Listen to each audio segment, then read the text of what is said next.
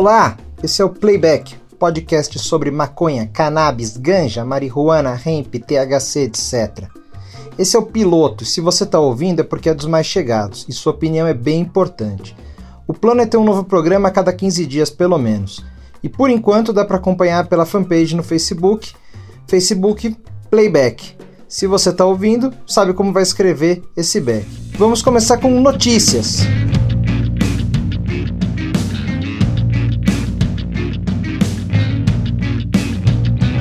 Hoje eu vou falar para vocês sobre a legalização do uso recreativo da maconha no Canadá. E veja bem, lá mal começou e a droga já acabou. Na prática funciona assim: qualquer pessoa maior de 18 anos pode comprar até 30 gramas de maconha por vez e esse é o máximo que ela pode portar na rua. E olha que bacana, as regras valem também para os turistas. Quem diria, né? O Canadá acabou de entrar na rota de principais destinos turísticos para muita gente aqui no Brasil. Mas ninguém pode fumar onde houver restrições ao fumo de modo geral. Ou seja, não pode cigarro, também não pode aquele baseadinho ou aquela caneta esperta tão na moda.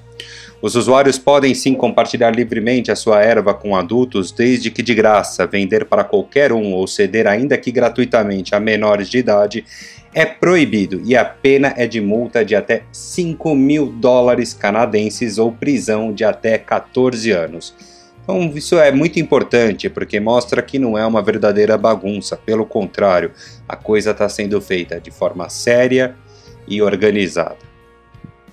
Além disso, é absolutamente proibido dirigir sob a influência da droga. Quem for flagrado dirigindo depois de fumar paga uma multa de 750 dólares na primeira vez. Se houver uma reincidência, a pena é de 30 dias de prisão e nas seguintes de 120 dias de cadeia. Jaula, nego, vai ver o sol nascer quadrado. Se houver um acidente com vítima, então o motorista pode pegar até prisão perpétua. E se for comprovado que estava chapado enquanto dirigia, é verdade que as tecnologias de detecção de THC ainda não são tão eficazes quanto os famosos bafômetros para o álcool, mas a julgar pelas penas não deve valer a pena o risco. As vendas acontecerão em lojas de particulares ou em sites com licença concedida pelo governo federal mas os estados poderão ter regras próprias para regular quem pode vender, além de poderem aumentar a idade mínima para acima dos 18 anos. Na maioria dos estados ou províncias, como são chamados no Canadá, os dispensários que já vendem a maconha ilegalmente para usuários recreativos devem entrar na legalidade. Por enquanto, apenas a província de British Columbia decidiu criar um monopólio estatal para vender a droga. Vai se chamar Cannabis BC e ter 40 lojas no estado. As pessoas também vão poder cultivar até 4 pés de maconha de até 1 metro para consumo pessoal, mas elas não podem exibir as plantas publicamente e as províncias também terão autonomia para banir o cultivo individual. As propagandas serão permitidas, mas apenas em locais inacessíveis a menores de idade. Não vai achando que você pega o metrô agora e vai passar na TV do metrô informações ou strains diferentes genéticas que você possa consumir e recomendação de dispensários. E as marcas não podem patrocinar qualquer tipo de evento. O comitê que preparou a lei recomenda que as províncias proíbam a exposição de marcas nas embalagens que deverão trazer informações sobre o teor de THC e CBD. O que pode então no Canadá? Você pode comprar maconha e óleo em lojas com licença, você pode comprar maconha, plantas e sementes online com sites que tenham licença para vendê-las. Você pode cultivar até quatro plantas para uso pessoal. Você pode carregar consigo até 30 gramas. E você pode compartilhar com outros maiores de idade desde que seja de graça. O que você não pode fazer? Alimentos estão proibidos até sair legislação específica. Você não pode também dirigir sob o efeito da droga, fumar em locais onde o tabaco já é proibido, exibir o cultivo da planta em público, vender para os amigos, compartilhar com menores de idade ou entrar em outro país com maconha canadense.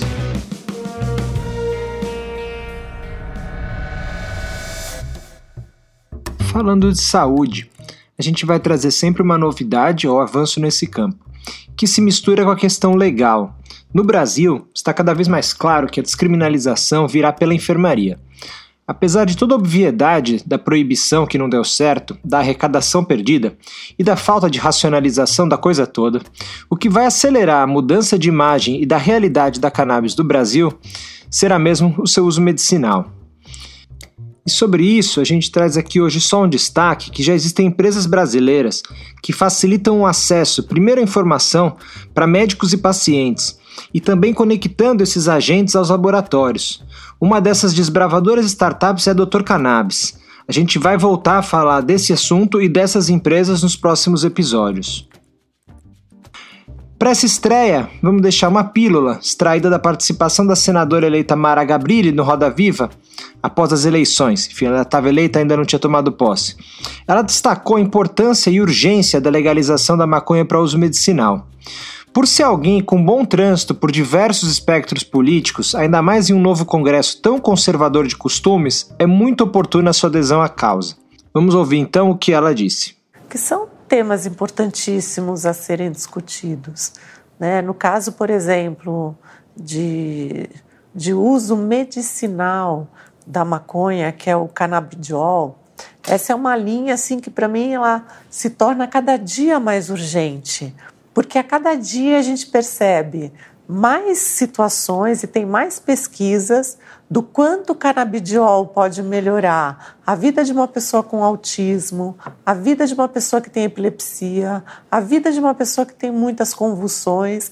A gente já viu casos de crianças que tinha 30 convulsões por dia e passou a ter uma e de repente passou a ter nenhuma.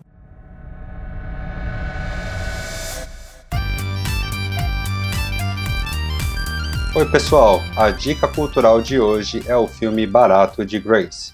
Essa produção do Reino Unido é do ano 2000 e trata da história de uma viúva que, após o suicídio do seu marido, se vê em grande apuros financeiros e sob o risco de perder a residência onde sua família vive há mais de 200 anos. Convencida pelo seu funcionário, que, impressionado com as suas habilidades como jardineira, passa a plantar maconha em sua estufa para que depois possa ser vendida para traficantes. O filme é bastante divertido e eu sugiro que você convide um baseadinho para te acompanhar nesta aventura. Vou deixar a dica de um livro aqui. É O Verão da Lata, de 2012, do Wilson Aquino, lançado pela editora Leia. A literatura sobre o tema é um pouco escassa no Brasil, mas vem melhorando, Falando em escassa, na verdade esse livro está fora de linha, então é um pouquinho difícil de achar, mas talvez no estante virtual ou com um amigo, vale a pena atrás desse livro. É, o livro conta naturalmente sobre o episódio do Verão da Lata. O Verão da Lata foi em 1987 no Brasil, quando 22 toneladas de maconha foram lançadas no mar. Como assim?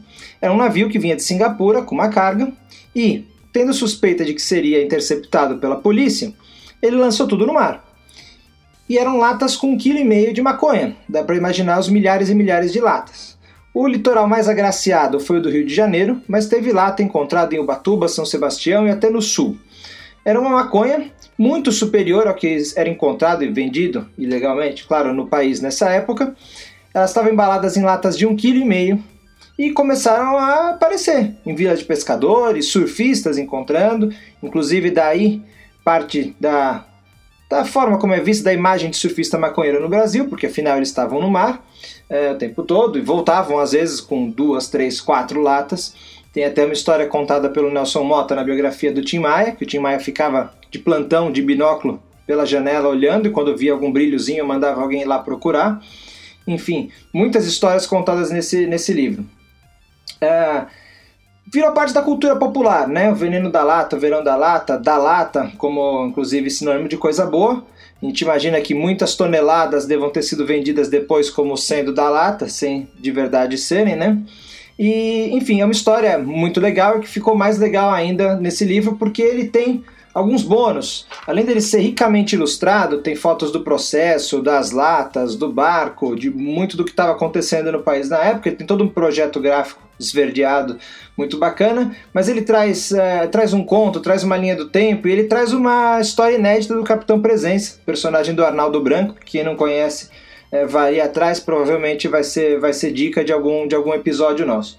Então tá aí, o Verão da Lata de 2012 do Wilson Aquino, vale muito ir atrás.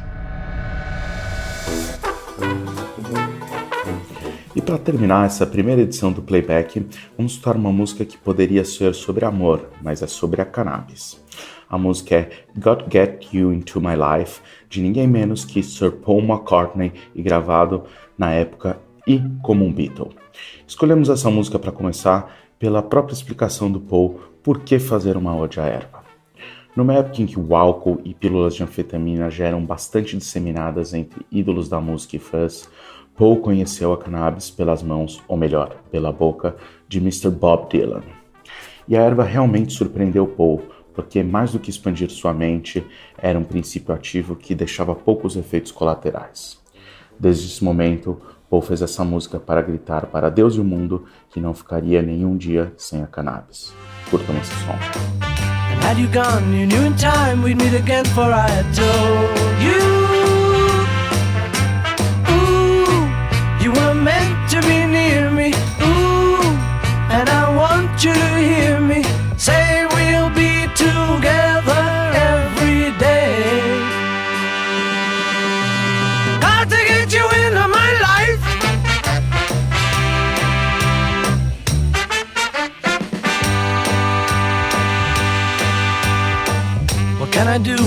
I be? When I'm with you, I wanna stay there.